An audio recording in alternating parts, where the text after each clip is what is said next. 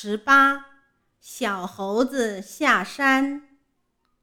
有一天，小猴子下山来，走到一块玉米地里，他看见玉米结得又大又多，非常高兴，就掰了一个，扛着往前走。小猴子扛着玉米。走到一棵桃树下，他看见满树的桃子又大又红，非常高兴，就扔了玉米去摘桃子。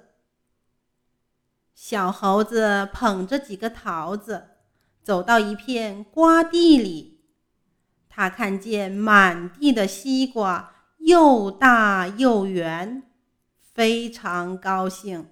就扔了桃子去摘西瓜。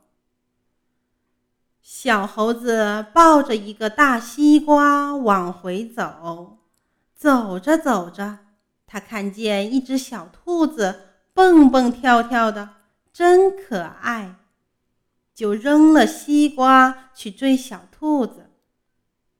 小兔子跑进树林里，不见了。